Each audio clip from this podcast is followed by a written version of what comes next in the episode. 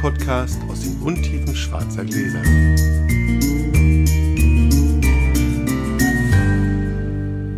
Hallo Flo. Hallo Felix. Der zweite Neuzugang, der zweite und letzte Neuzugang im Team Blindflug ist endlich dabei. Ich freue mich. Ja, wir sitzen bei dir in der Küche, deswegen andere Hintergrundgeräusche als sonst.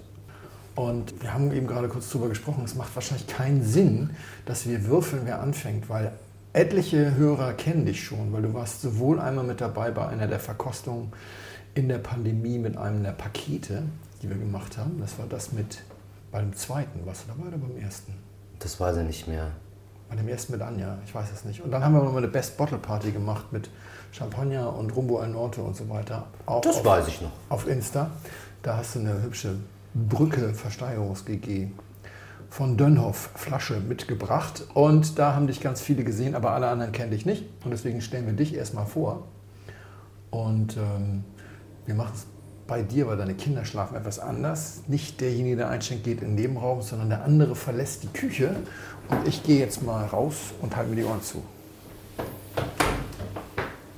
Ich schenke dem Felix heute einen Wein aus der Pfalz ein, weil ich selber Pfälzer bin.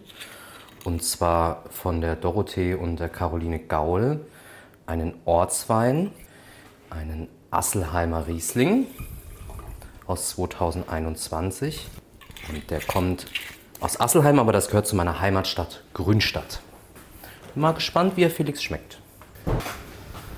Dann cheers. Cheers. Herzlich willkommen. Ja, ich freue mich sehr.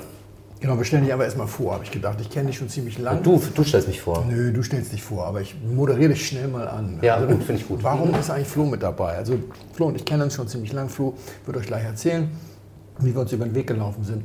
Und Flo und ich teilen die Liebe zu vielen Weinen, bei denen Sascha und ich die Liebe nicht so teilen, sagen wir mal so. Und ich wollte einfach auch auf äh, vielfältige Rückmeldungen nochmal die Gelegenheit schaffen. Und es geht ja bei uns immer darum, Leuten einen Wein einzuschenken, der ihnen gefällt und nicht den Wein einzuschenken, der einem selbst gefällt und ob es dem anderen gefällt, ist wurscht. Das ist ja gerade so schön schief gegangen bei der letzten Folge mit Olli, der mit Rosé mal nichts anfangen kann. Und ich habe ihn super schön gefunden. Er fand ihn, hm, da merkt man mal so richtig, dass es wirklich besser ist, wenn es andersrum ist. Und deswegen wird natürlich, Flo teilt auch die Liebe zu ganz edlen und vornehmen Weinen, aber wir haben auch ein paar andere Sachen vor. Und das wird sich im Laufe der Zeit sicherlich schon irgendwie auch klar herauskristallisieren. Und jetzt übergebe ich das Wort, damit du dich kurz vorstellst. Ja, ich bin Flo, bin Ende 30, bin in der Pfalz geboren, als Pelzerbu am Woistock großgezogen. und bin also mit Wein schon, schon immer in Kontakt gewesen, hat mich schon immer umgeben. Ich kann mich noch erinnern, wir sind in der Grundschule aus so Schulausflug zum Winzer in Gärkeller und so und dann sich das alles angeschaut. Der hat uns das erklärt mit den Gärgasen. Ich weiß es leider nicht mehr, welcher Produzent es war. Das, Ja. kann, das weiß ich nicht mehr. Witzig, ne, dass man sowas dann ausblendet irgendwie. Das ist dann weg, aber ich weiß noch, wie wir in den Keller gestiegen sind und so. Das war ähm, auf jeden Fall beeindruckend. Und bin dann, das, also meine zweite Begegnung mit Wein war nach der Schulzeit. Vorher hat mich in der Pfalz das alles umgeben mit Wein, aber es war jetzt nicht so, dass meine Eltern im Wein tätig wären oder ich da jetzt ganz viel immer bei der Lese ge geholfen hätte oder so sondern das war halt immer Teil meines ganz normalen Lebens. Und dann bin ich später nach Portugal ausgewandert nach der Schule für eine gewisse Zeit und habe dann nochmal mich intensiver mit Wein beschäftigt, weil es ein anderes Land war und plötzlich alles so ganz anders war, als Du sprichst ich das so in der? Pfalz so um mich war. Ja, bisschen eingerostet, aber es geht noch. Du hast auch in den letzten paar Jahren, wo du Wein jetzt nur noch als Hobby betreiben darfst, trotzdem immer auf der einen oder anderen portugiesischen Wei- Weinmesse ausgeholfen etc. ne?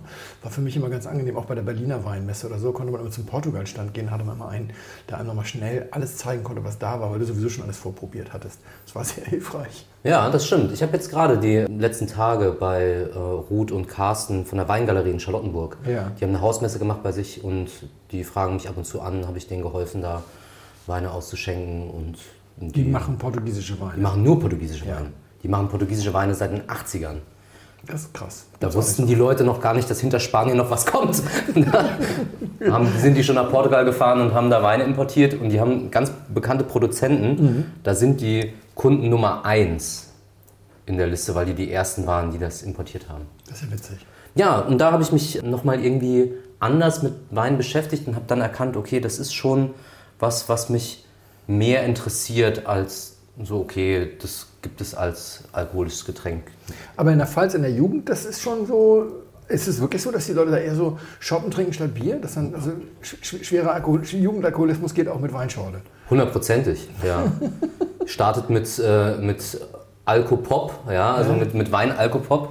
Das ist dann Weißherbst mit Fanta mhm. im, im Duppenglas. Wir trinken auch unser Wasser aus Duppengläsern, aber ja. aus kleinen. Ja. In der Pfalz schwer geächtete 025er. Mhm. Kleine Duppengläser bestellt da sonst keiner. Nee, klar, du gehst auf ein Weinfest und dann trinkst du Scholle. Mhm. Und wenn du deine Entwicklung durchgemacht hast, dann landest du irgendwann bei der sauren Riesling-Schorle und trinkst kein Pershing mehr, wie das dann heißt. Pershing, nach der, Rakete, Pershing, ja. nach der Rakete benannt oder was? Ja, genau. nee, eher vom Pfirsich kommt das, weil es so, so rosé wird. Genau. Ja klar, damit wächst man auf und dann, ich weiß noch, ich, ich war so 17 oder so, da habe ich angefangen, meine ersten Flaschen so selber im Keller mhm. hinzulegen, weil ich das ähm, interessant fand. Und es waren eigentlich immer nur so Prädikatsgeschichten. Mal eine mhm. Spätlese und dann hast du mal was ganz Tolles, eine Auslese von Knipser bekommen oder so, die hast du dann da hingelegt. Und über Portugal bin ich dann so ein bisschen mehr Richtung die trockenen Weine auch gekommen, die Rotweine. Und dann hat mich das immer weiter begleitet. Dann habe ich in Köln studiert und bin dann der Liebe wegen nach Berlin und hatte dann so, eine, so ein Gap halbes Jahr, wo ich nichts äh, zu tun hatte. Und habe mir dann überlegt, ich will noch mal was zum Thema Wein arbeiten, weil eigentlich bin ich Lehrer und war dann mit meinem Lehramtsstudium fertig. Und habe mich dann einfach blind beworben und habe mich bei drei Sachen beworben. Eins war ein Café in Schöneberg, die auch Wein ausschenken. Eins war die Weinbar Rutz und eins war der Planet Wein bei Anja Schröder. Mhm. Ich kannte das ja alles nicht. Ich habe es einfach gegoogelt und habe mich bei irgendwas beworben. Und sowohl Billy Wagner, der damals noch in der Weinbar Rutz gearbeitet hat, als auch Anja Schröder haben mich ganz nett eingeladen und haben gesagt, kein Problem, komm vorbei, du kannst bei uns anfangen. Und dann habe ich mich für Anja entschieden und habe dann da ein paar Jahre im Laden gearbeitet und da haben wir uns kennengelernt. Genau. Du hast, während du noch auf dem Referendariatsplatz gewartet hast, gearbeitet und dann auch noch während des Referendariats, glaube ich, ne? Genau. Also ich habe in, in Köln schon an der Schule gearbeitet und dann passt das von den Sommerferien immer nicht, mhm. dass man in einem Bundesland aufhört und im anderen dann direkt nahtlos mhm. weiterarbeiten kann. Und dann musste ich ein halbes Jahr warten, bis ich mein zweites Staatsexamen hier anfangen durfte. Ja, so war das. Ja, und deine persönlichen Vorlieben sind zum einen mal, du bist sehr gut in der Pfalz verdrahtet auch bringst auch immer wieder neue Überraschungen mit, kennst halt auch viele Winzer persönlich, gerade weil ja da auch die Generation, deine Generation, oder sagen wir so, du bist ja gar nicht mehr so jung. Entschuldige bitte? Nein, aber ja, also deine Generation, die haben jetzt nicht gerade gestern den Betrieb übernommen, sondern ganz im Gegenteil. Mittlerweile sind die ja häufig schon zehn Jahre dabei. Aber wir haben ein ganz neues äh, Gefühl, habe ich so den Eindruck. Also die Leute sind immer noch irgendwie so die, die Junior-Chefs, solange die Alten da irgendwo noch rumhängen sozusagen und da die Alten mittlerweile sehr, sehr lange rumhängen, was denen auch voll gegönnt sei, um Himmels Willen, äh, kommt dieses Junior-Thema irgendwie immer äh, oder schwingt das immer mit, glaube ich, so, dass, äh, dass man und völlig vergisst, dass einige von den Leuten schon seit acht oder zehn Jahren den Betrieb führen. Ja, ist richtig. Und es ist auch spannend, wenn man so die Leute auch privat kennt und dann so ein bisschen hinter die Kulissen gucken kann und sehen kann, in welchen Familien das eigentlich vorbildlich funktioniert oder total gleichberechtigt und in welchen anderen Familien das total schrecklich ist. Mhm. Wo das auch dazu führt, dass Leute das Handtuch werfen und sagen, ja. ich übernehme den Betrieb nicht, unter den Bedingungen mache ich das nicht. Ja, das, äh, kriegt man auch manchmal mit, das ist ein bisschen hart. Mhm. So, und zu deinem äh, Weingeschmack. Äh, du bist, äh, glaube ich, sehr einerseits, andererseits. Also du hast eine Weile 150 Flaschen, glaube ich, oder sowas bei mir im Keller untergestellt. Danke dafür. Da bist, ja, sehr gerne. Da bin ich immer dran vorbeigelaufen. Ich habe jetzt aber nicht die große Inspektion gemacht, aber da stand viel GG. Das hast du natürlich, glaube ich, schon vor Berlin kennengelernt. Portugal hast du auch schon vor Berlin kennengelernt, aber das ganze Natural-Thema hat dich erst in Berlin ereignet, äh, ereilt, weil vorher gab es ja auch nicht so viel, oder? Ja, das ist richtig. Also man, ich sehe das ja immer ganz gerne so, dass man sich im im Wein immer neue Ebenen dazu erschließt, sei es eine neue Rebsorte oder ein neues Weinland oder halt auch eine neue Machart. Und die Naturweine und die Naturweinszene, das kam verstärkt in Berlin an, als ich bei Anja im Laden gearbeitet habe. Da bekamen wir das immer mehr zum Probieren. Da war viel grauseliges Zeug dabei, aber da waren auch wirklich viele Weine dabei, die ich interessant fand, die mich berührt haben und die so ganz anders waren als jetzt ähm, die GGs, die man sonst so kannte und die anderen Weine, die man kannte, die fruchtbetont waren oder nur holzbetont waren, die so eine andere Geschmacksebene hatten. Und das fasziniert mich bis heute. Und da lässt man auch mal federn, weil man probiert echt auch wirklich Sachen, die grauselig sind. Ja. An der Körperverletzung schrammen. Und dann hast du aber auch wieder Sachen dabei, die wirklich eine, eine Horizonterweiterung sind. Das stimmt schon. Da bin ich sehr offen für. Mhm. Wo kaufst du deinen Wein? Ist ganz unterschiedlich, ziemlich breit. Ich kaufe es direkt beim Winzer. Äh, vor allem in der Pfalz natürlich. Ne? Ja. Also wenn ich da bei meinen Eltern bin, dann fahre ich zu Betrieben und kaufe da Sachen.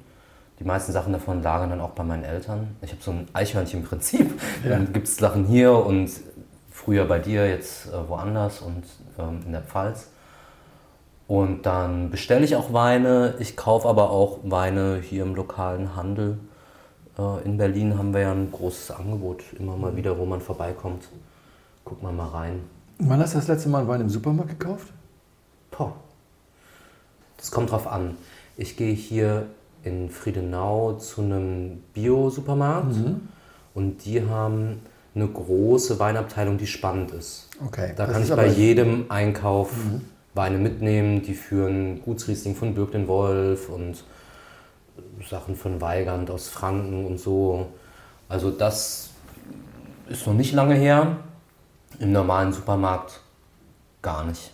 Du bist aber auch nicht damit aufgewachsen. Nie. Ja, Man ist immer zum Winzer gefahren. ja, okay. Ja, da müssen wir heute nochmal drüber reden, gleich wenn ich dran bin sozusagen. Äh, weil das ein Thema ist, das mir schon seit langem quasi auf den Nägeln brennt oder unter den Nägeln brennt. Und da wollte ich gerade mal wissen, wie das bei dir so ist. Aber wenn man nie damit angefangen hat, dann, oder wenn man damit nie in Berührung gekommen ist, dann fängt man nicht damit an, wenn man anfängt, sich für guten Wein zu interessieren. Selbst in Studienzeiten nicht, ne? Ja. wo das Geld knapp war und die Kommilitonen dann im Discounter den billig Biowein oder so für 3 Euro gekauft haben, ist ja mir nie eingefallen. Ja. Weil ich habe schon immer meinen Wein dann von zu Hause, von den Winzern mitgebracht. Ja. Das habe ich tatsächlich, glaube ich, noch nie gemacht. Dass ich Und heute Supermarkt- seid ihr, kann man ja auch mal irgendwie sagen, also du bist Lehrer, deine Frau ist auch Lehrerin. Habt ihr jetzt eigentlich Vollzeit? Hm, Meine Frau nicht, nee. Nee. Und das heißt, ihr habt zwei Kinder, ihr seid also nicht in der Lage, das Geld rauszuschmeißen wie Huhu, aber Lehrer sind auch nicht so schlecht bezahlte Menschen. Das heißt, wir haben eben hier, bevor wir aufgenommen haben, auch noch ein kleines Gläschen Champagner getrunken und äh, in deinem Keller liegen auch zwei, drei Flaschen, die ein bisschen teuer sind. Hast du ein persönliches Level, äh, persönliches Limit? Ja, also dass ein Wein dreistellig kostet, da muss es schon was sehr, sehr Besonderes sein. Das ist für mich eine schwierige Schallmauer. Aber du hast ein paar davon. Ja, aber einzelne. Das kommt immer mal wieder vor, weil es Weine sind, die mich berühren, wo ich neugierig bin, wo sich mal die Gelegenheit ergibt, aber es ist sehr selten. Auch wenn es schon über 50 Euro kostet, muss ich ehrlich gesagt auch schon mal zucken. Da würde ich dann eher auch nicht drei Flaschen kaufen, sondern eher zwei. Ja. Gehörst du zu den Menschen, die lieber drei Flaschen von einem Wein kaufen und dann oder auch Einzelflaschen? Ich habe gerade in letzter Zeit nur noch Einzelflaschen gekauft, habe ich festgestellt. Gut, wenn es korkt, das ist ärgerlich, aber ich denke immer, wann soll ich das denn sonst trinken? Also Ich habe schon ganz früh nur Einzelflaschen gekauft, weil mich so vieles interessiert hat. Und wenn es dann gut war, dann kaufe ich lieber nochmal eine Einzelflasche nach. Manchmal kaufe ich auch zwei oder drei, aber dass ich so kistenweise kaufe, das habe ich eigentlich noch nie gemacht. super, wollen wir über den Wein hier reden? Sehr gerne. Also weiß, ich habe reingerochen und habe sofort an Österreich gedacht, interessanterweise. Passiert mir selten. Habe ihn dann probiert. Das ist aber ganz schwierig, wenn man irgendwo reinriecht und es springt einen dann so an, dann, dann, dann will man Österreich natürlich auch im Glas finden. Ich finde ihn angenehm. Er ist noch zu jung, was nicht unbedingt heißt, dass er blutjung ist. Vielleicht ist er auch schon zwei, drei Jahre alt, das weiß ich so noch nicht. Ich habe mir erstmal nur darüber nachgedacht, ob er mir gefällt. Das Blutjunge deswegen, weil er ist noch ein bisschen dropsig. Und diese Dropsigkeit äh, präsentiert sich auf so eine Art und Weise, dass ich mir ganz sicher bin, dass das verschwindet, dass das wegreift. Er hat das Potenzial, noch weiter zu reifen, total. Er hat eine angenehme Säure. Er hat eine, so eine schmelzige Süße, die mich eher an Glycerin erinnert als an Zucker. Ich bin mir auch nicht so sicher, ob der so alkoholarm ist. Obwohl er eigentlich so ganz schön federt. Aber das ist eher so die Säure. Also viel Schmelz, eine leicht süße Anmutung. Das kann durchaus Alkohol sein. Das ähm, will ich nicht. Ja, dann habe ich natürlich irgendwann weiter gedacht, so, es könnte grüner Weltliner sein. Äh, aromatisch passt das durchaus. Hat so was Kerniges, auch so eine Kernobstkomponente, eine ziemlich kräftige. Kann aber auch alles mögliche andere sein. Aber wenn man dann so festgelegt, also wenn man so, ne, wenn man in diese Richtung einmal gestupst ist, dann ist ganz schwer. Ist ganz schwer, da Ganz wieder schwer. rauszukommen. Äh, aber erstmal nochmal zu Ende. Also er gefällt mir gut. Er gefällt mir jetzt nicht so gut, dass ich davon wahnsinnig viel trinken würde, weil er dazu eben zu, zu dropsig ist und auch, er hat echt ganz schön viel Punch. Aber das ist dann eben noch sehr auf der fruchtigen Seite. Da fehlt mir noch so ein bisschen was. Ein bisschen kräuterig ist er auch schon und ich glaube, das wird noch mehr werden in Zukunft. Und da könnte ich mir vorstellen, wird er mich irgendwann ganz doll abholen. So, also 19, 1920. 1920, eins- also so 2019, 2020 wäre so jetzt mein Tipp vom, vom Alter her. Ich glaube, ein bisschen älter als 21 würde ich vermuten oder vermute ich, aber insgesamt noch jung. Ist 21. 21, gut, okay. Naja gut, wir sind jetzt mittlerweile auch schon im November 22, also auch das ist dann schon. Genau. Aber trotzdem, dass er jetzt doch so noch jung, das ist erstaunlich. Ja, ja ich tippe jetzt mal auf Grünweltliner aus Österreich. Ich als Pfälzer schenke dir doch Ja, an Pfälzer meinen du? Ja. ersten Podcast hier natürlich einen Pfälzer ein. Und ich habe mir überlegt, dass ich, Natürlich, klar. Was ich habe lange überlegt, was für einen Wein schenke ich dir als erstes ein. Und ich dachte mir, es muss ein Wein sein, der ganz viel mit mir selber zu tun hat, weil ich ja ähm, neu hier bin. Ja, Schwestern Gaul. ich Schwestern natürlich- Gaul. Hätte ich natürlich drauf kommen müssen, klar. Klar, hätte ich eigentlich denk, dran denken müssen. Ja. Sind Die gute, kennen- Fre- gute Freundinnen von dir. sind gute Freundinnen von mir, kenne ich schon ganz lange. Das ist ein Riesling aus Asselheim, ein Ortswein. Oha, da liege ich ja wirklich weit daneben. Und ähm, die Ortsweine aus Asselheim von Dorothee und Caroline mag ich persönlich sehr, sehr gerne. Sowohl den Riesling als auch den Spätburgunder, weil die gut reifen, weil die verlässlich für mich Spaß bieten im Bereich Riesling und Spätburgunder Ja. und diesen Bereich Asselheim ganz gut darstellen. Es ist ein Ort weiter als meine Heimatstadt. Es gehört zu Grünstadt, aber ist ein Dorf, was eingemeindet ist. Und das liegt schon sehr nordpfälzisch. Ja. Danach kommt noch Bockenheim, da, findet, da fängt die Weinstraße an. Und dann gibt es noch nördlicher nur noch das Zellertal und dann kommt schon der Wonnegau und Rheinhessen und so. Und es liegt hoch, viel Kalk, relativ karg. Ist ähm, eine, ein schönes Gebiet mit altem Rebbestand. Ich mag die Weine sehr gerne und dachte mir, das muss ich dir als erstes einschenken, weil das so die Weine sind, die ich glaube ich schon am längsten trinke und es das Weingut ist, was ich am längsten kenne schon. Ja, ja, hätte ich natürlich eigentlich mit ein bisschen, aber ich bin ja immer nicht so am strategisch denken. Ich, lasse, ich verlasse mich ja mal viel lieber auf meine Nase, weil alles andere ist dann immer schwierig. Aber, aber wie komme ich jetzt auf sowas? Gute Frage. Also frage ich mich gerade selbst. Die, Ja, von der Nase her kann ich es schon nachvollziehen, dass man, weil ähm, das hat gerade eine, eine schon sehr primärfruchtige Nase. ja, und dazu was Brotiges. Mhm, genau. Dass du so einen Riesling einfach nicht so oft hast. Dann nehme ich mal an, vielleicht lag, lag er ein bisschen länger auf der Hefe. Mhm. Und das haben natürlich in 21 viele gemacht. Und da muss man dann auch mal selbstkritisch und fair sein und sagen, hey, das haben wir schon lange nicht mehr gehabt. Da 21 jetzt mal so ein säurereiches, kühles Jahr, weil wir haben im Podcast schon zwei, dreimal darüber gesprochen, dass viele Weine viel länger auf der Hefe gelegen haben als sonst. Und für einen Verkoster, der das jetzt fünf Jahre nicht mehr hatte im jungen Wein, das vergisst man dann schon mal irgendwie, wie so ein Riesling in Jung schmeckt, wenn er ganz lange auf der Hefe gelegen hat. Dieses Dropsige, weiß ich nicht, ob du das auch siehst, aber dann wird da ja auch ein bisschen Zucker sein. 21 ist ja auch jetzt wieder das Jahr, wo sie alle im Zucker hochgegangen sind. Auch daran muss man sich erst noch mal wieder gewöhnen, nachdem sie jetzt zuletzt alle ganz schön trocken geworden waren. Das stimmt, das weiß ich ehrlich gesagt gar nicht, wie der Ja. in, im, im Zucker liegt. Aber in dem Stahl oder in großen Holzfässern? Das ist Stahl. Stahl. Ich bleibe aber auch bei dem Urteil, dass ich glaube, dass er noch zu jung ist. Ich glaube, dass, aber wir haben ja mittlerweile in Deutschland so viele Ortsweine, die nach fünf Jahren besser schmecken als nach zwei. Ja, Vielen Dank. gerne. Gutes Debüt. Ich schenke Flo ein. Cerro Las Monjas 1368. Ein Rotwein aus Spanien vom Weingut Barranco Oscuro. Zum Wohl, mein Lieber. Cheers. Wir haben eben vergessen, über den Preis zu reden. 10, 11 Euro kostete das eben, ne? Ja, ungefähr. Die haben wirklich sehr schöne Weine in der Kollektion, haben jetzt auch im, im Rotweinpreis bei Meininger Ja. äh, ganz gut sich platziert mit Blau, Fränkig und St. Laurent. Spannend. Wir müssen mal kurz über den Discounter reden, kurz gar nicht. Ich habe dich gefragt, ob du beim Discounter kaufst. Ich habe mir fast gedacht, wenn man aus dem Weindorf kommt, dann kommt man nie in die Idee. Auf Wir sind eine Kleinstadt. okay. Und ich könnte mir vorstellen, ein bis zwei Prozent unserer Hörer kaufen noch gelegentlich Weine beim Discounter und ich sag mal beim erweiterten LEH, also Norma, Penny, Lidl, Aldi, aber vielleicht auch sowas wie Kaufland oder so. Und äh, also bei Kaufland meine ich jetzt natürlich so dieses Sortimentszeug, weil bei Kaufland kriegst du auch VDP-Weine. Ich meine jetzt wirklich so die Hauptsortimentweine.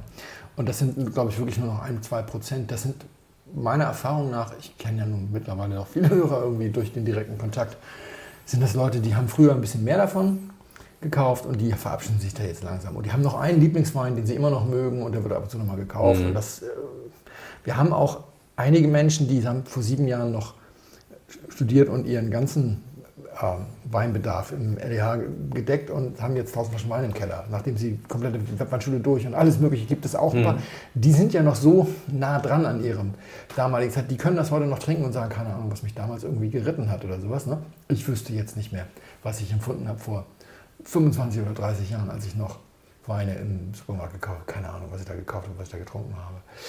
Aber was wir haben, was ich jetzt wetten möchte, 20 bis 30 Prozent unserer Hörer werden in den nächsten sechs Wochen, insbesondere mal bei Lidl, Aldi und vielleicht auch bei Netto, mal gucken und kaufen. Denn ganz viele Leute gehen zum Weihnachtssortiment, zu Aldi und Co., weil gerade die Discounter alle immer ein Barolo im Angebot haben. Vielfach haben sie auch einen, einen äh, besonderen Montepulciano, einen besonderen, manchen Brunello und so. Und ich kenne sehr viele Leute, die da, die da einkaufen, auch weil ich jedes Mal zu Weihnachten Fragen bekomme von Hörern, Lesern, sonst was, was ich denn von diesem Wein halten würde oder ob ich schon mal von dem gehört hätte. Ja, spannend. Und ich wollte zwei, drei Sachen dazu sagen. Ja. A- Auch weil ich einen ganz interessanten Weingutsbesuch habe. Ich habe in meinem Leben ein paar Weinfabriken besucht.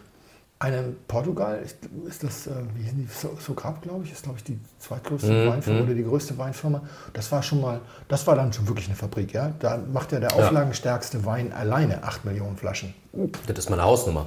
Genau. Und dann kommt noch mal irgendwie die anderen 40 Millionen obendrauf, sozusagen. Ja, ja. Und dann war ich im Ribera del Duero bei dem größten Produzenten. Das ist dann noch vergleichsweise klein, die machen nur ein paar Millionen Flaschen. Und jetzt war ich bei einer Genossenschaft in Kairan, Camille Kairan nennen die sich, und haben 1000 Hektar unter Waffen. Und ich finde das immer besonders, wenn ich Winzern begegne oder Kellermeistern, je nachdem, die Marathon laufen, das nötigt mir schon Respekt, aber Triathleten, das finde ich immer hardcore, ja, weil das bedeutet ja wirklich, du trinkst am Abend maximal ein Glas Wein. Und du erlaubst dir einmal im Monat mit den Kollegen ein bisschen über die Stränge zu schlagen und vielleicht eine Flasche zu trinken. Gerade wenn du Langdistanz trainierst, auf jeden Fall. Mein Schwager ist ja so ein Triathlet und ich muss ab und zu mit dem mit trainieren. Nein, ich trainiere ab und zu mit Du dem. bist Sportlehrer, muss man dazu sagen, ne? in Ja. Teilen. Also neben, neben Mathematik oder was das angeht. Ja, in der Grundschule müssen wir ja alles unterrichten. Ah, okay. Im Moment unterrichte ich Mathe und viel Sport, Schwimmen, Mhm. sowas. Mhm. Und der Chefkellermeister, klar, bei 1000 Hektar haben die natürlich ein paar mehr Kellermeister. Also der, der önologische und technische Direktor, der uns da empfangen hat, war eben so ein Triathlet. Und das war so ein spannender Typ. Und meine Erfahrung ist tatsächlich, bei der, beim Besuch dieser Weinfabriken lernst du und erlebst du meistens mehr als bei dem Besuch eines ordentlichen Weinguts. Es sind die besonderen Weingüter, die auf so einer Reise Spaß machen. Und dann sind es solche Weinfabriken mit so durchgedrehten, weil irgendwie sind da immer Verrückte dabei und so. Und in diesem Fall, der war wirklich Okay, also du machst es mehr an der Person fest. Nee, auch das, was du lernst. Okay, das, ja. Auch das, Mhm. was du lernst. Er hat uns dann reingebracht. Das Besondere an dieser Genossenschaft ist, sie ist irgendwann mal mit einer anderen fusioniert und sie arbeiten im Moment auf 14 Prozent ihrer Kapazität. Die haben also Tankvolumen, da kannst du 10 Prozent der deutschen Weinproduktion unterbringen. Ja? Groß. Groß. 100 Millionen Liter Tankvolumen oder irgendwie sowas. Und dann sind wir da erstmal an so einer 70, durch so einen 70 Meter langen Betontunnel gegangen. Ist natürlich kein Tunnel. Rechts und links in den Betonwänden alle sechs Meter so eine große Klappe Klar. mit so einer Schraube wie im U-Boot und drei Hähne. Mit anderen Worten, alle sechs Meter gibt es eine Wand. In jede dieser Betontanks passen 15.000 Liter. Und da gehst du dann erstmal so 70 Meter oder weiß ich nicht, vielleicht fast noch mehr dran lang. Und dann weißt du, wo diese Millionen Liter irgendwie äh, entlang kommen. Und dann sind wir links abgebogen und dann sind wir in seine neueste Errungenschaft und das war dann so eine Hightech-Zentrale. Und das waren so Orgelpfeifentanks. Also sagt er, hier machen wir Rosé für den französischen Supermarkt, da machen wir äh, 1,5 Millionen Flaschen oder sowas. Dann sagt er hier. Und dann sagt er so, das hier ist die Hölle. Das ist die Hölle, das ist das Schlimmste, was wir haben. Da sehen Sie da oben, 6 Meter Höhe, das ist die Reinigungsklappe, da kommen Sie rein. In 9 Meter Höhe können Sie theoretisch in den Tank gucken. Es kommt ja alles computergesteuert von Pressraum da hinten. Und hier unten haben Sie nichts. Sie haben noch einen Hahn, da können Sie was rauslassen, aber Sie müssen das auch nicht probieren, weil Sie können auch auf den Computermonitor gucken. Da steht alles genau, was da gerade passiert. Sie müssen in diesen Tank nicht reingucken. Der Computer erzählt Ihnen das alles. Das ist die schlimmste und langweiligste Art, wie man Wein machen kann. Wir machen hier 1,5 Millionen Liter und der Typ, der das macht, sitzt auf einer Halbtagsstelle. Klar. Sagt er, ich bin nicht so oft hier. Aber sagt er, ich habe es natürlich angeschafft. Also ich kann jetzt, ne, ich kann mich da jetzt nicht freisprechen, nur es ist nicht meine Art Wein zu machen. Und dann ist er mit uns auf so einen dieser riesigen Betontanks geklettert und hat dann da so, so, so, einen Deckel abgehoben und sagt, da sehen Sie, hier fassen Sie mit zwei, der war leer, weil wir jetzt im, im, äh, vorher, wir waren im Juni da, da war das meiste gefüllt. Hier fassen Sie mit zwei Händen rein, hier holen Sie die Maische raus, Sie halten sich vors Gesicht, Sie riechen mal, Sie können auch mal was in den Mund nehmen, Sie können da drin rumrühren und so weiter. Und das ist völlig egal, ob Sie jetzt auf einem Tank stehen, in dem 1500 Liter oder 15.000 Liter drin sind, ist immer das Gleiche. So, und dann hat er uns noch so ein paar andere Sachen gezeigt. Und dann sind wir im Verkaufsraum gewesen und dann war da eine Tankstelle. Das fand ich auch so schön. Das gibt es schon in vielen Genossenschaften, aber bei dem war das noch besonders schick gemacht, weil sie so wirklich so ein bisschen wie eine Tankstelle gemacht haben. Drei Hähne, drei Zapfpistolen mit am Schlauch kommen aus der Wand. Und dann kommen die Leute aus dem Dorf und dann hast du dir da deinen, deinen Wein reingefüllt. Und dann gab es so einen genormten Kanister, den konnte man kaufen, 10 Liter Kanister mit Gewicht. Den haben die meisten dann auch dabei. Da füllst du dann einfach rein, wie viel du willst und der wird dann gewogen und dann kannst du entsprechend bezahlen. Oder du musst halt so eine 2 Liter Plastikflasche nehmen, damit die an der Kasse wissen, das sind 2 Liter. Du kannst jetzt nicht mit irgendeinem Fantasie Ja, da vorbeikommen. Und dann gab es irgendwie 2 Euro den Liter, 3 Euro den Liter, 4 Euro den Liter. 4 Euro ist dann der Coturon. So. Ja. Das kommt dann aus der Tanke, aber hat er natürlich vollkommen recht. Naja gut, das sind hier die Leute aus dem Dorf, die können hier überall kaufen. Dass sie hierher kommen und irgendwie abzapfen, liegt natürlich nicht daran, dass es das billigste Zeug ist, sondern dass es das beste Preis-Leistungs-Verhältnis bietet. Logisch. Mehrfach preisgekrönt die Bude, dann haben wir ein paar Sachen probiert, teilweise wirklich sehr ordentlich, sehr viel Bio dabei. Und dann kamen wir halt zu den Sachen, die ihm Spaß machen. Hat er dann auch gesagt, Marcel Richaud ist irgendwie sein, sein Vorbild. Da kopiert er dann sogar noch einen Kalran von dem, irgendwie so ein, so ein macht dann ungeschwefelte äh, Weine. Also das ist eine kleine Produktion, 70.000 Flaschen. Das ist halt eine kleine Produktion, aber ich meine... ne? Immer Und- noch. Immer noch. Und er sagte, wir werden sowieso nichts werden in der, in der Naturweinszene damit. Deswegen, wir können es uns halt leisten, das nicht zu schwefeln, weil wir so scharf filtrieren tatsächlich. Wir filtrieren sehr, das ist Ja. steril filtriert. Deswegen müssen wir das nicht schwefeln. Wir müssen, ansonsten ist es auch null Intervention, es ist ungeschönt und alles, aber es ist halt sauber filtriert, weil wir können es uns natürlich nicht leisten, einen Nachgärer. Das kann so ein kleiner Naturweinwinzer kann sich das leisten, aber hey, Bei 70.000 Flaschen. erstmal das und aber auch als großer Produzent mit Supermarkt und allem drum und dran solltest du möglichst nicht irgendwie so einen Skandal mit Rückruf oder sowas haben. Also lauter Glücklichmacher, die machen auch äh, dann entsprechend ein Chateauneuf und ein Gigondas, weil die sind, ne, die 1000 Hektar sind natürlich ein bisschen verteilt und so. Also spannend. Und dann habe ich aber, als wir uns unterhielten, habe ich so gesagt, das kommt doch aber alles gar nicht hin hier mit deinen Flaschenzahlen und deinen 1000 Hektar und so. Er sagte, nee, wir verkaufen, was war das, 40, 50 Prozent unserer Weine im Tank. Im Tank. Hm. Und dann war ich vollends verwirrt und sagte, aber warte mal, wenn ihr jetzt hier so eineinhalb Millionen Flaschen für den Supermarkt und so, ihr seid doch eigentlich die, die Tankware kauft und nicht die, die Tankware verkauft. Aber so gut kann ich den ja jetzt noch nicht. Ich habe mir das dann ver verkniffen, da jetzt eine große Diskussion anzufangen. Klar, hätte ich auch nicht gemacht. Aber unser sehr, sehr pfiffiger Reiseleiter hatte meine steile Stirnfalte gesehen und sagte, ich weiß, was du gedacht hast, ich kann es dir sagen. Das ist einer der Hauptlieferanten von Gigal und Chapoutier. Na, spannend. Und sagte, die zahlen natürlich Fassweinpreise Bisschen höher. ja. Und deswegen erzähle ich das. Letztes Jahr hat mich ein Hörer angeschrieben. Ich weiß aber immer nicht, ob es Hörer oder Zuschauer oder Leser ist. Who cares? Sagt er, es gibt einen Aldi Chapoutier Coturon. Ja. 6 Euro im Weihnachtssortiment. Sortiment.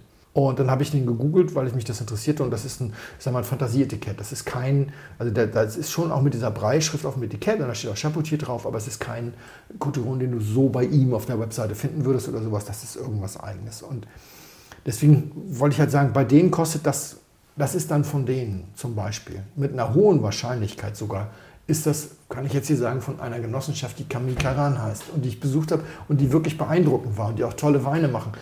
Aber du musst halt davon ausgehen, was du da kaufst für 6 Euro, das ist das, was für 4 Euro pro Liter bei denen aus der Wand läuft.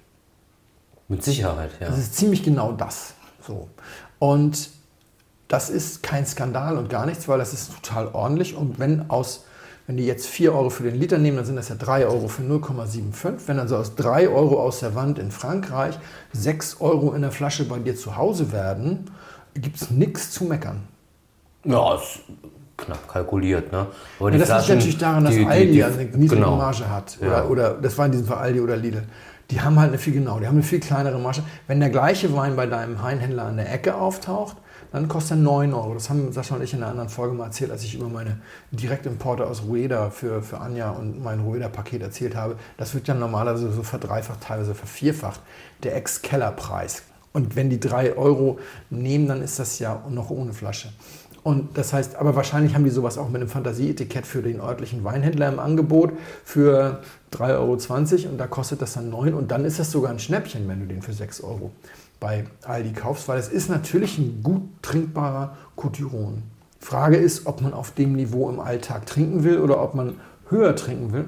Und da kann ich jetzt, nachdem wir auch gerade über 100 Hörer gehabt haben, die sich bei uns vorgestellt haben für diese Weinrunden, also gerade die jüngeren Leute haben ja über unsere Webseite jetzt, also über meine Blog-Webseite, sich da zusammengefunden. Und wenn du dann so ein bisschen die kurzen Lebensläufe und sowas liest, dann denke ich, wir haben auch ganz schön viele Hörer, die sagen, ey, unter der Woche auf dem Dienstagabend 6 Euro ist durchaus das Budget. Also 6, 7, 8 Euro oder sagen wir mal 9 Euro meinetwegen ist durchaus das Budget. Und wenn du den 9 Euro Wein dann für 6 Euro bei Aldi kriegen kannst, weil Chapoutier draufsteht und weil das ungefähr die Relation ist, die drei gesparten Euro in den Sonntagswein ein- zu investieren, ist doch nicht verkehrt.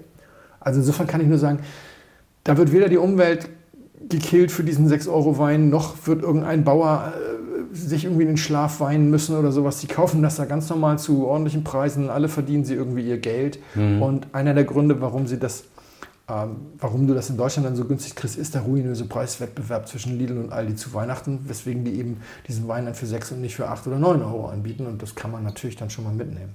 Na sicher, ist ja auf jeden Fall spannend. Und alleine um es zu probieren und um es einzuordnen, um mal Ja. zu gucken, wie, wie schmeckt das denn? Und um auch mal zu gucken, okay, Chapotier gibt es ja auch in sehr, einer sehr, sehr, sehr, sehr großen Preisrange. Genau, es gibt bis Bis sehr hoch. 1200. Genau, ja. Das müsste, glaube ich, das ist dann Ermitage.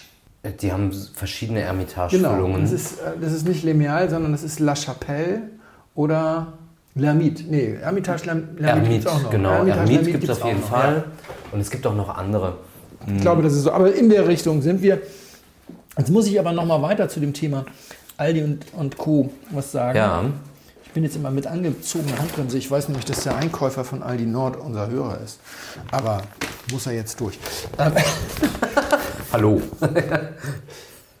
Dieses Thema ist tatsächlich für viele unserer Hörer noch ein Thema und es ist für mich ein ganz großes Thema. Und ich musste mich damit das erste Mal beschäftigen, als ich die Webweinschule gegründet habe und damit angefangen habe, weil ich dann festgestellt habe, Wein ist eben doch sehr politisch und sobald du dich in die Öffentlichkeit wagst, damit kommen die Leute und wollen von dir so ein paar Stellungnahmen haben. Insbesondere die, wie hältst du es mit dem Supermarktwein? Ist total wichtig und ich habe festgestellt, Du hast auf der einen Seite Leute, die dich provozieren und sagen, "Hö, hö, ich kaufe mir Wein bei Aldi und ich genieße bestimmt genauso viel wie ihr. Und auf der anderen Seite hast du Leute, die von dir dann erwarten, dass du da sofort drauf gehst und sagst, nein, auf gar keinen Fall. Auf der anderen Seite habe ich viele Leute erlebt, die erstmal provozieren wollten und die man dann mit einem vernünftigen Gegenangebot in eine Diskussion gezogen hat, von denen einige Leute später dann tatsächlich komplette Webweinschule geguckt haben oder sogar nochmal so ein Weinpaket gekauft haben. Da fange ich ja sogar an, an Geld zu verdienen. Also es war auf jeden Fall so, dass ich das ganz schnell gemerkt habe. Und als ich einmal flapsig wurde, nämlich bei der Grauburgunder Folge mit dem Piep und so, Ja. meine Güte, ist mir das um die Ohren geflogen. Und bei Merlot, als wir, ich habe mir nur gesagt, I'm not gonna drink any fucking Merlot, weil ich Sideways zitiert habe. 30 Prozent der Leute glauben, ich würde da über den Melo herziehen. Was musste ich mir für Tiraden anhören und so. Und deswegen weiß ich seit einiger Zeit, man muss sich da sauber positionieren. Also habe ich tatsächlich ein paar von den Weinen getrunken. Wir haben dann ja auch mal eine Discounter-Folge, Weihnachtskalender gemacht, einen Adventskalender mit, mit Anja. Ich kann mich erinnern, ja. Und dabei habe ich festgestellt, dass man das unterscheiden muss. Diese Sortimentsgeschichten, da findet man wirklich gute Sachen. Aber man findet nur manchmal gute Sachen. Also es macht, glaube ich, Ja. viel Spaß. Wir haben bei diesem Dreh damals einen Barolo gefunden, der war von Aldi Nord. Der war so gut, dass ich davon nochmal was gekauft habe, weil ich wissen wollte, wie das reift. Den wollte ich dann im Podcast einschenken und hat er gekorkt. Das ist natürlich Pech. Aber die werden dieses Jahr wahrscheinlich 12 Euro kosten. 10 Euro wird wahrscheinlich nicht mehr darstellbar sein. Glaube ich das ist äh, vorbei. Und du musst dir das so vorstellen, wenn du jetzt vier, fünf von den Dingern holst, also hier bei uns in Berlin wäre das Netto, äh, Lidl, Aldi und dann würdest du noch zu Kaufland gehen, weil wir haben weder Norma noch Penny eigentlich hier. Würdest du noch zu, zu Kaufland gehen, du könntest noch zu dem anderen Netto gehen, wir haben ja noch diesen norddeutschen Netto. Genau. Hm.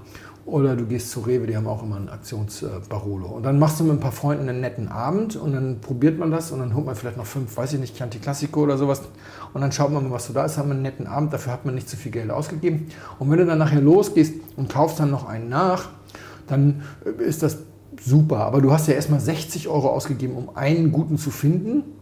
Und wenn du dann nochmal 60 Euro ausgibst, um fünf Flaschen nachzukaufen, dann hast du für diese fünf Flaschen am Ende 120 Euro, sprich 24 Euro pro Flasche gezahlt. Und wenn du dann einen sehr guten Barolo hast, ist das schön, aber der bewegt sich wahrscheinlich trotzdem so auf dem Niveau eines Lange Nebbiolo von Pio Cesare, den du für 22 Euro kaufst. Also so ein Hundertprozentig. riesen Schnäppchen. Aber du hast natürlich einen netten Abend mit Freunden gehabt. Unbezahlbar, genau. Ja, und deswegen, das kann ich total verstehen und würde ich auch immer unterstützen. Und auch da ist es so, natürlich ist bei einem 12 Euro Barolo niemand ausgebeutet worden und da müssen sie auch nicht die Umwelt zerstören, um an die Trauben zu kommen, um Himmels Willen. Das geht. Aber das Standardsortiment, das normale Sortiment, das ist natürlich viel problematischer. Da hast du sehr, sehr viel, sehr mittelmäßige Weine. Ich habe die Sachen dann damals wirklich probiert. Wir haben auch in der zweiten oder dritten Folge der Webmann-Schule mal Alde Gott auf dem Tisch stehen gehabt. Das ist eine ordentliche Genossenschaft, die aber auch wirklich Menge macht und die auch wirklich sehr einfache Weine für den Supermarkt und auch für den Discount liefert. Ja, das, das ist schon schwierig. Aber damals habe ich von Herzen festgestellt, das bringt dich nicht um. Und dann habe ich eine Formulierung gehört ich, von Dirk Würz, ich weiß nicht, ob sie originär von ihm ist oder ob er sie auch wird. Alles, was in Deutschland als Wein verkauft wird, macht weder blind noch blöd. Das ist hundertprozentig richtig. Mit ja. der Qualität der Weinkontrolle und der, auch der Qualität der sensorischen Überprüfung durch die Discounter. Das war für mich immer eine schöne Formulierung, aber die muss ich jetzt zurücknehmen. Leider Ist das so? gibt es mittlerweile sowohl blind als auch blöd. Und zwar, ich habe hier, Flo sieht's ja, ich habe hier, ernüchternd ist die Headline, Discount Weinmacher. Ich schreibe ja seit diesem Jahr regel, relativ regelmäßig für die Weinwirtschaft und freundlicherweise haben die äh, Kollegen mir deswegen ein, Frei, ein freien Abo eingerichtet. Ich kriege die jetzt und das macht total Spaß, das zu lesen, weil wirklich, da, da, wird, da wird wirklich über Wein geredet. Nicht, unser, nicht unser Blasenzeug hier. Ne? sondern- Ja, ja, ja. die machen ja zweimal im Jahr eine Komplettverkostung der Discount-Sortimente. Für die ist Discount Penny, Netto, Lidl, Aldi Süd, Aldi Nord und Norma. Und das machen die schon seit über zehn Jahren. Oh, wusste ich nicht. Mhm. Und die sind auch knallhart. Die marschieren dann mit dem Einkaufswagen, mit zwei Einkaufswagen brauchst du nämlich, um das rauszuschleppen, rein und kaufen jeden Wein. Die lassen sich nicht nichts schicken, weil da, kommen ja, die, da kommen dann ja nur die, die gepimpten Flaschen sozusagen. Die gehen wirklich irgendwo in der Nähe des Verlags, wahrscheinlich noch ein bisschen weiter weg damit, und kommen dann da irgendwie, machen dann da den kleinen Laster voll und dann wird verkostet. Und die haben seit Jahren das gemacht und historisch gesehen ist es so, als ich zu diesem Schluss kam, waren wohl die besten Ergebnisse dieser Verkostung überhaupt jemals. Und jetzt haben sie gerade die schlechtesten Ergebnisse aller Zeiten gehabt. Das ist total runtergegangen, aber auch schon die Frühjahrsverkostung, wir machen es wie gesagt zweimal, oder die, die Januar oder sowas Verkostung, war schon schlimm. Und deswegen ist jetzt in der heutigen Wertung auch die Überschrift Penny der am wenigsten schlechte Discounter. Früher stand da auch mal der beste Discounter oder sowas. Ja. Und was die also, was die machen ist, die machen eine sensorische Prüfung und die sind schon gnädig. Die kriegen kein Anzeigengeld von den Discountern. Kein Discounter schaltet eine Anzeige in der Weinwirtschaft. Wozu auch? Vielleicht mal eine Stellenanzeige. Aber der Meininger Verlag macht natürlich Mundus Vini. Richtig. Und das ist ein Preis, der hat natürlich aus dem Discount etliche Weine anstehen da. Also man möchte sich da sicherlich keine Feinde machen. Auf der anderen Seite haben die auch ein, tatsächlich ein journalistisches Ethos. Das kann ich jetzt, nachdem ich ein paar Mal für die geschrieben mhm. habe, wirklich sagen. Wahrheit steht da hoch im Kurs. Mhm. Haben auch nichts zu verlieren, wenn sie jetzt die Wahrheit schreiben, tatsächlich. Sie dürfen nur nicht unfair sein, dann können sie Ärger geben. Und die messen also, sie bewerten Weine in die Kategorien herausragend, gut bis sehr gut, zufriedenstellend, ausreichend schwach mit Mängeln, grob fehlerhaft und Kork. Da sie sagen, wir gehen aus der Perspektive des Kaufenden rein, kaufen sie auch keine Konterflasche. Sie mhm. kaufen die Flasche und wenn sie korkt, dann ist der Wein fehlerhaft. Punkt. Was auch fair ist. Finde ich auch. Ja. Was allerdings vielleicht auch noch zusätzlich reinspielt, weil ich habe in letzter Zeit auch so viel Kork. Also ich finde, die Korkqualität ist massiv schlechter geworden. Ich muss jetzt überlegen. Wobei wir ja immer mit zwei, drei Jahren Zeitversätze arbeiten. Eben, ja, ja. So. Mhm. Und dann machen sie eine gewichtete Negativquote und eine gewichtete Positivquote, was ich auch ganz vernünftig finde, aber sie machen auch eine normale Negativquote. Also bei der gewichteten Negativquote werden eben Korker doppelt und grobfehlerhaft vierfach gerechnet mhm. oder sowas. Und bei der gewichteten Positivquote werden herausragende Weine, glaube ich, bei achtfach oder so. Also, mhm. Weil das erwartest mhm. du nicht für drei Euro herausragend. Weil die sagen nicht ja, herausragend für drei Euro, sondern die sagen so herausragend. Mhm. Ne? Also Penny, der am wenigsten schlechte Discounter, hat aber trotzdem eine herausragende Quote von 0,0 Prozent. Und tatsächlich hat nur netto 0,9% herausragend, ansonsten haben sie alle 0,0% dieses Mal. Und was eben wirklich krass ist, ist, dass die Zahl der Weine, die schwach mit Mängeln, grob fehlerhaft oder korkig sind, als gewichtete Negativquote 18,8% ausmachen bei Penny und damit sind sie die besten. 28,8%. Die schlechtesten bei Norma oder um es mal ganz. Uiui. Ja, ja, ja. Das bedeutet also, die Chance, ein gutes Erlebnis zu haben, ist nicht so groß. Oder um es mal jetzt in absoluten Zahlen zu nennen, warte, ist nur kurz. Und dann, dann muss man ja das mit dem Kork auch relativieren, weil du im Discounter ja gar nicht so viele Flaschen mit Kork hast, die du das da kommt noch dazu, ja. Und dann kommst du aber auch, wenn du die äh, nicht gewichteten nimmst, kommst du jetzt zum Beispiel beim am wenigsten äh, oder am schlechtesten abschneidenden Norma, kommst du auf eine Quote von sage und schreibe fast genau 20 Prozent von Weinen, die entweder schwach mit Mängeln, grob fehlerhaft oder korkig sind. Schwach mit Mängeln heißt schon untrinkbar. Mhm. Ja? Jede fünfte Flasche, die die bei Norma gekauft haben, war untrinkbar. Und du musst jetzt nicht denken, dass jetzt ein, was weiß ich, ein Lidl jetzt so viel besser war. Die hatten 15 Prozent. Und bei Netto immerhin 0,0% Kork und nur 2,8% grob fehlerhaft, aber immerhin 13,8% Schwachung mit Mängeln. Also insgesamt über alle im Gesamtergebnis hast du 16% in diesen drei Kategorien. Die nicht gewichtete Variante. 16% aller Weine, die die in diesen fünf Discounter gekauft haben, waren untrinkbar. Mindestens. Mhm. Und das bei wohlwollenden Verkostern. Ich kann die Grafik hier jetzt natürlich nicht so einstellen. Du siehst hier, das ist der Jahresvergleich, ist allerdings auch ein krasser Absturz. Ja, ja. In den letzten zwei Jahren. Es gibt ganz viele Erklärungsversuche. Einer ist auch Covid. Also wir kommen hier jetzt bei der Positivquote. Es hat sich angedeutet schon in, im, im ersten Test dieses Jahr. Aber letztes Jahr, also bis Ende letzten Jahres, war es so, dass die Positivquote über die Jahre geschwankt ist zwischen 69,6 und 65,3. Also immer zweite Hälfte 60er und jetzt sind wir bei 52,9. So weit sind wir abgeschlossen. Und die Negativquote war zwischen 8,1 und 6,1 und liegt jetzt bei 15,9. Also es ist einfach explodiert. Und ein Teil ist Covid, das wusste ich nicht, das habe ich in einem Artikel gelesen, dass die Discounter die Verlierer der Covid-Epidemie waren, weil es kam das Konzept des One-Stop-Shoppings auf und dann gehst du nicht zum Discounter, weil da kriegst du dieses oder jenes wieder nicht, weil die ja keine Vollsortimenter sind, sondern da sind die Leute, vor allem Rewe, Kaufland, Marktkauf, die großen SB-Warenhäuser ja. und so, waren da in anderer Führung die Gewinner der Pandemie. Und deswegen ist der Jahrgangswechsel, das legen die hier auch statistisch dar, ich kann jetzt hier nicht den fünf Seiten Artikel vorlesen, ist der Jahrgangswechsel nicht ganz so weit fortgeschritten wie sonst aber nicht ganz so weit. Heißt nicht, dass die alle noch im anderen Jahrgang stecken, aber da sind so 10% mehr Weine aus dem letzten Jahrgang. Und dann, ich mag es nicht, wenn man immer sagt, die Weine werden zu Tode geschönt und so, aber es ist tatsächlich so, bei Weißweinen im Discount ist es häufig so, die sind auf ein halbes Jahr ausgelegt. Das hat viel, haben wir an einer anderen Stelle schon mal gesagt, auch mit der Kohleschönung zu tun, die die Weine tatsächlich ausziehen. Richtig. Die halten dann einfach nicht mehr lang. Das mhm. dauert ein Jahr, dann sind die platt. Aber platt heißt natürlich nicht fehlerhaft und trinkbar, sondern es ist dann einfach nur schwach. Also insofern ist das nicht die einzige Erklärung. Dann gibt es noch interessante Länderaufschlüsselungen. Ohne Deutschland wäre das alles noch viel, viel schlimmer. Mhm, das glaube ich sofort. Ja. Also die deutschen Weine halten da tatsächlich ein bisschen den Banner hoch, allerdings auch da die Überschrift Deutschland nicht gut, aber am besten. ja, es ist derbe. Da will, sie, da will auch keiner mitwerben hier. ja, weil du hast hier eben auch bei den Schwachen 10 Prozent, also bei dem, was nicht trinkbar ist.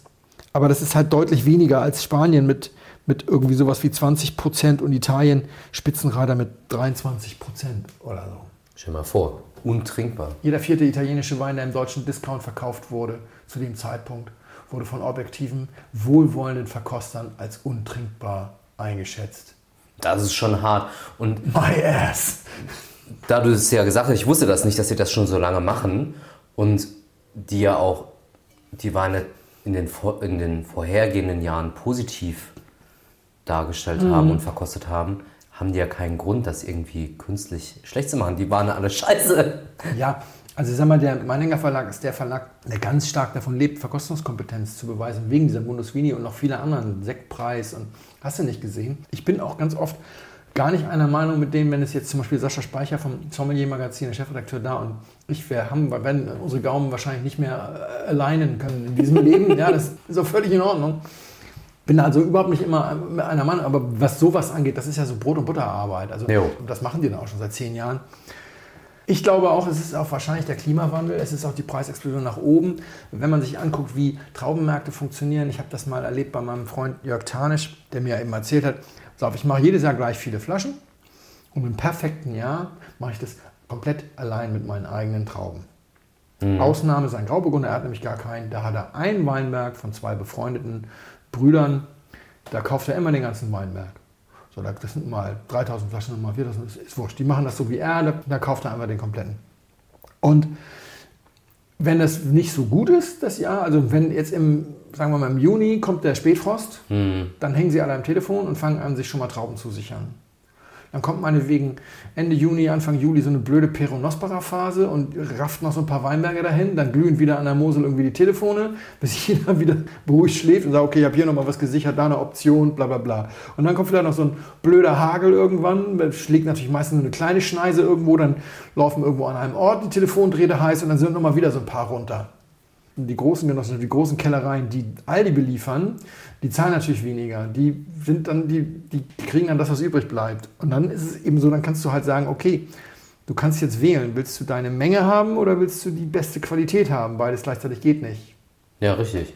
Und je mehr äh, Erlebnisse und Ereignisse wir haben, und das war wieder an der Rhone, habe ich hier im Podcast schon erzählt, habe ich drüber geschrieben, 100 Jahre alte Rebstöcke, die vom Hagel erschlagen werden, weil es eben 100 Jahre nicht gehagelt hat. Also wirklich, also wir haben immer mehr dieser Starkregenereignisse. Erste Frost in Bordeaux, seit Menschen überhaupt dort Wein machen, hat es noch nie gegeben. Jetzt gibt es welchen und vielfach an, an vielen Ecken. Und in dem Moment sind halt die Trauben weg, die einfach mal bei Aldi landen sollten. Und ich glaube, das ist auch einer der Gründe, warum eben da jetzt teilweise dann wirklich zu Tode geschönte, weil dann wird halt das mit, noch mitgeerntet, was man eigentlich sonst auf den Boden geschnitten hätte. Weil irgendwo muss die Menge ja herkommen, weil irgendwie muss das ja ins Regal, das Zeug. Also, macht weder blind noch blöd. Ich bin da erstmal zurückhaltend. Ob es Spaß macht? Spaß, Spaß macht erkennbar bei jeder fünften Flasche ganz und gar nicht. Wobei die, die Geschichte, die du vorher gesagt hast zu den Sortimentsweinen jetzt zu Weihnachten, das stelle ich mir schon spaßig vor, dass man da mal sagt, okay, man kauft mal zwei, drei Barolos aus den Discountern, die man vergleicht und nimmt dann noch wegen mir ein Long Nebbiolo von einem guten Produzenten dazu oder so. Genauso haben wir es ja damals auch Kann bei ich Anja mir- gemacht. kann ich mir auch gut vorstellen, Ja, ne? Anja hatte, Anja hatte einen langen Nebbiolo drin und tatsächlich war es so, dass der Aldi Barolo, glaube ich, gewonnen hatte. Es war super schade, dass er dann gekorkt hat. Ähm, die kommen natürlich mit kurzen kleinen Stopfen, das ist schon so. Ähm, Mhm. Aber deswegen muss er ja nicht korken, aber deswegen sollte man ihn nicht 20 Jahre liegen lassen.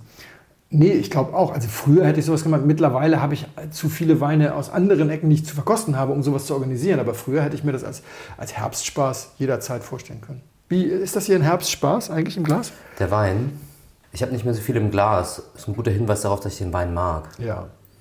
Also erstes Urteil, ich mag diesen Wein. Er ist ziemlich sicher rot. Schon im, Ja. im Reinriechen Er ist durch und durch rot, ja. Kann man da nicht daneben liegen. Er ist schon recht gereift, aber nicht alt. Ja.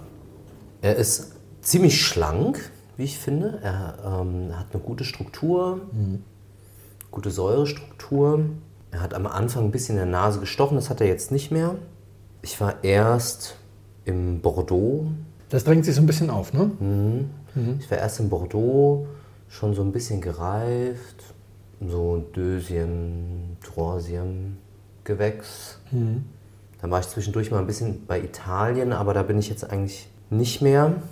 Das macht großen Spaß. Ich könnte mir vorstellen, dass das ein Bordeaux-Jahrgang ist, der vielleicht relativ klassisch ist und aus einer guten Flasche kommt. Ja, das hatte ich auch gedacht, als ich das das erste Mal getrunken habe. Ich trinke das nicht das erste Mal. Ja, ist ein wirklich schöner Wein, finde ich auch. Total. Hat, hat so eine Graphitnote. Und erinnert wirklich stark an einen guten, eleganten Bordeaux. Und es ist so weit weg davon.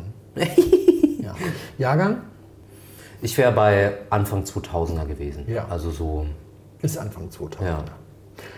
Bei so alten Weinen gibt es schon so ein bisschen Flaschenvarianzen und sie halten auch nicht mehr so lange durch. Ich habe diesen hier jetzt vorhin probiert, ob er korkt, und bevor ich ihn hergenommen habe. Da war er sogar noch ein bisschen besser. Er ist jetzt tatsächlich an dem Punkt, wo man ihn eigentlich aufmachen und trinken sollte. Das hat auch damit zu tun, dass dieser Wein ungeschwefelt ist. Spannend. Er ist ungeschwefelt, aber er ist, du hast recht, er ist 2003. Er ist 19 Jahre alt und ungeschwefelt. Also er ist das, wo dir jeder Önologe damals gesagt hat, das geht nicht. Das kann keiner. Kann nicht, du kannst nicht 19 Jahre ungeschwefelt. Allerdings sagte der Winzer, der ihn vor zwei Jahren in den Verkauf gebracht hat, der war jung schon wirklich untrinkbar vom Tannin her. Das war schon wirklich hart. Also das hatte schon wirklich viel, viel, viel Tannin. Ich muss dir was dazu sagen, aber ich muss uns erstmal vielleicht noch was einschätzen. Ich habe nämlich auch nichts mehr. Das ist wirklich gut. Ja, das ist wirklich gut. Und die Tanninstruktur ist jetzt noch spürbar, aber das ist. Genau, es ist jetzt da, wo man es haben will. Und das, wir haben da vor kurzem im Podcast drüber gesprochen, dass es ideal ist, wenn das Tannin noch da ist. Die Frucht zieht sich irgendwann zurück und das negative Trinkzeitfenster. Du wirst das noch nie gesehen haben, es gibt es in Deutschland nicht. Ja, ich habe es mitgebracht. Dazu muss ich ein bisschen länger erzählen. Aber erstmal ganz kurz, also das negative Trinkzeitfenster. Der Wein ist jetzt perfekt, weil sich das Tannin zurückgezogen hat. Die Frucht ist noch da, aber sie zieht sich jetzt zurück. Dieser Wein wird in zwei Jahren tot sein. Das ist meine Prognose. Das kann gut sein. Aber das ist auch völlig in Ordnung. Er kostet 15 Euro. Und deswegen ist das völlig. Er hätte sonst damals 10 Euro gekostet, aber da der Winzer ihn aus dem Verkauf genommen hat, kostet er jetzt 15. Manuel Valenzuela heißt er. Manuel Valenzuela ist ein. Ist einfach, das war auch ein Weingutsbesuch. Das ist, war der unglaublichste Weingutsbesuch überhaupt. Obwohl ich natürlich nur die Hälfte verstanden habe, weil ich kein Spanisch spreche oder nur sehr wenig Spanisch spreche. Das Weingut heißt Barranco Oscuro und ist in Alpujarra de la Contraviesa, das ist Teil der Alpujarra. Das ist ein, der südliche Ausläufer der Sierra Granada zum Mittelmeer. Das ist 10 Kilometer vom Mittelmeer entfernt. Du bist in einem der heißesten Flecken Europas. 2003 waren da 50 Grad. Da wurde gekocht. Der Wein hat auch, wenn du ihn jetzt länger belüften würdest, in ungefähr einer Stunde wird er anfangen, eine Hitzenote zu zeigen. Was echt schon schwierig ist äh, bei einem Wein, der 25% Syrah, 25% Ganacha, äh, Cabernet Sauvignon, Cabernet Franc und Tempranillo hat. Also lauter sehr hitzebeständige Sorten. Aber 2003 war einfach so heiß, dass sogar die ein bisschen Sonnenbrand bekommen haben. Und das versteckt er ganz hervorragend. Ich habe den Wein aber auch mal über zwei Tage getrunken. Am zweiten Tag hat er derben Hitzeschaden. Aber er ist dann immer noch trinkbar. Es ist ein Wein, der heißt eigentlich 1386, also es steht noch ein bisschen mehr da drauf. 1368. Mit 1368, sorry, Cerro Las Monjas. Cerro Las Monjas ist die Lage, soweit ich weiß, aber 1368 ist die Höhe. Naja. Mhm. Er steht auf 1368 Metern. Direkt daneben steht übrigens ein Riesling. Wirklich? Ring, Ring, der beste Riesling, den ich außerhalb der Riesling-Kerngebiete überhaupt je getrunken habe. Das wusste ich nicht. Ich habe den auch nicht im Weingut getrunken. Ich habe den ein Jahr vorher in einem Sterne-Restaurant in Fuengirola getrunken. Und da war ich schon in so einem Natural, logisch, also mit einem grünen Stern, also so einem Bio-Sterne-Restaurant. Und da war natürlich alles natural. Und dann kam die mit einem Riesling aus Andalusien und sagte, ich wollte mich jetzt verarschen, das ist doch garantiert untrinkbar. Und dann war ich völlig hin und weg. Und habe erst später festgestellt, dass der von besagten Manuel war. Das habe ich aber, ich habe den also nicht mehr verkostet auf dem Weingut, weil die haben so viele Weine. Die machen so viele Weine. Die haben überall so ein paar kleine Weinberge hingesetzt, machen immer so 6, 7, 800, 900 Flaschen. Alles Mögliche dürfen natürlich nirgendwo draufschreiben, was es ist, weil wir sind ja gar nicht richtig in einem Weinanbaugebiet. Das ist alles wie nur der Espanja oder sowas. Und haben entsprechend dann so Weine, die heißen dann Pinot Rojo, also die rote Pinie, Ja. Pinot Noir. Ah ja, okay, alles klar. Also Pinot Noir am heißesten Flecken der Erde, Das war ein absoluter Wein. 3,2 pH und knapp 7 Promille Säure.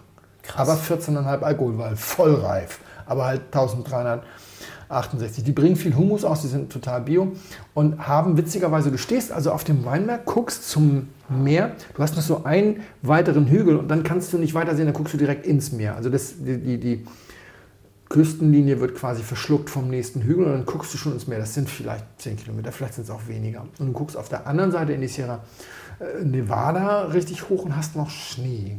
Krass. Wir waren Ja. Anfang Juni da. Und dann treffen diese Luftmassen aufeinander genau über dem Weingut und sorgen jeden Morgen für eine Suppe, durch die du nicht durchgucken kannst. Deswegen heißt das Tal das dunkle Tal Barranco Oscura. Dann hast, bringst du Humus ein, der das aufsaugt, die Feuchtigkeit. Und dann kannst du da Weinbau betreiben. Spannend. Das ist im Alkohol auch nicht so hoch, würde ich sagen. Lass mal gucken, das ist, also wie gesagt, heißeste Jahr der Welt 14. Stimmt. Das ist tatsächlich für diese, für diese Verhältnisse. Also ich meine, da hast du in der Pfalz, haben wir Weine gehabt mit 15, 15,5 Al- Promille Alkohol 2003. Und der Typ, also ich war da, das muss ich vielleicht mal, ich muss ein bisschen Werbung machen.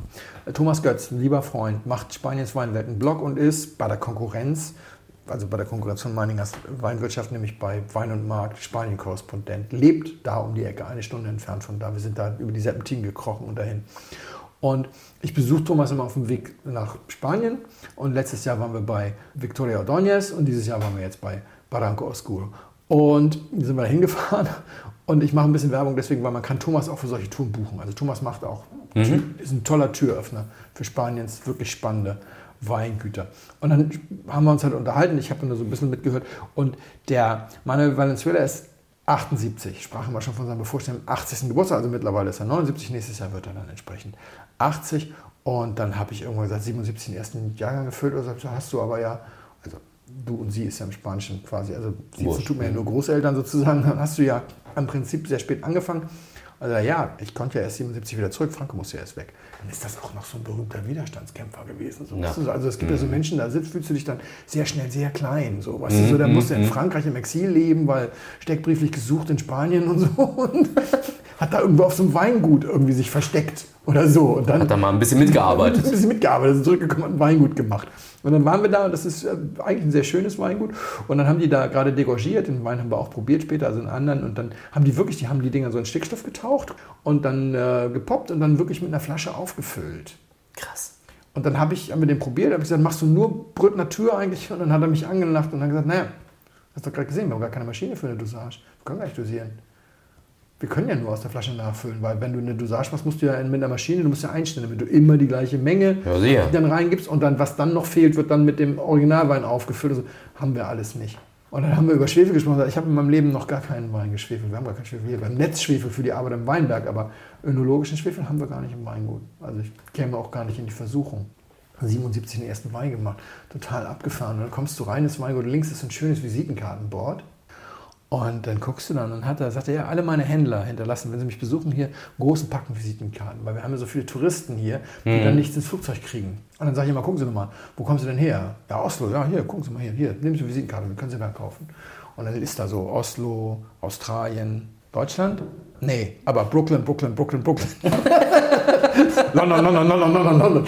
Und dann im, im Gang so die ganzen Decanter und, und Wine Spectator und sonst was Geschichten irgendwie so.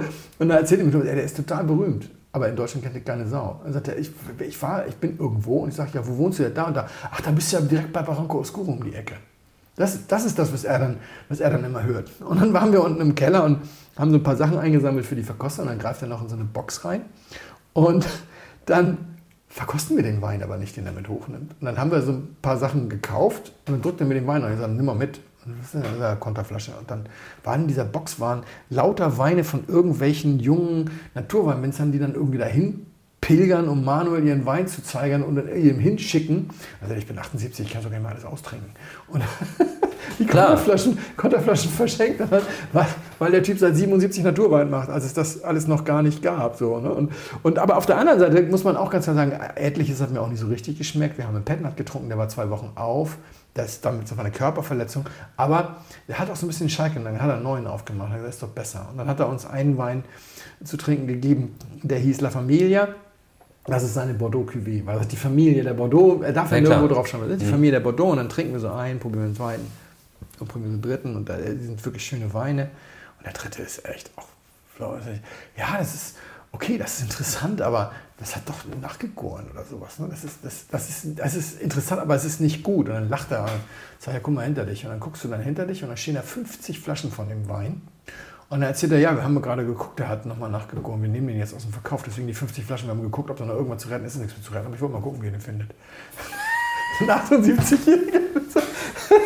Also wirklich total toll. Und dann kaufe ich diesen Wein noch für, für zu Hause und dann 15 Euro. Alles klar. Total spannend. Ja. Und ich, ich bleibe dabei, selbst jetzt, nachdem ich weiß, was es ist, bin ich eher bei einem eleganten Bordeaux. Das ist total schön. Ja, finde ich auch. Und wenn du mir da jetzt noch ein schönes Stück Fleisch dazu legst, ist es Bombe. Sehr geehrte Damen und Herren, im Namen von Flugkapitän Felix Botmann und Co-Pilot Sascha Radke darf ich mich ganz herzlich bei Ihnen bedanken, dass Sie sich heute für Blindflug entschieden haben. Wir hoffen sehr, Sie hatten eine angenehme Zeit an Bord and wish you a safe onward journey und allzeit einen guten Wein im Glas.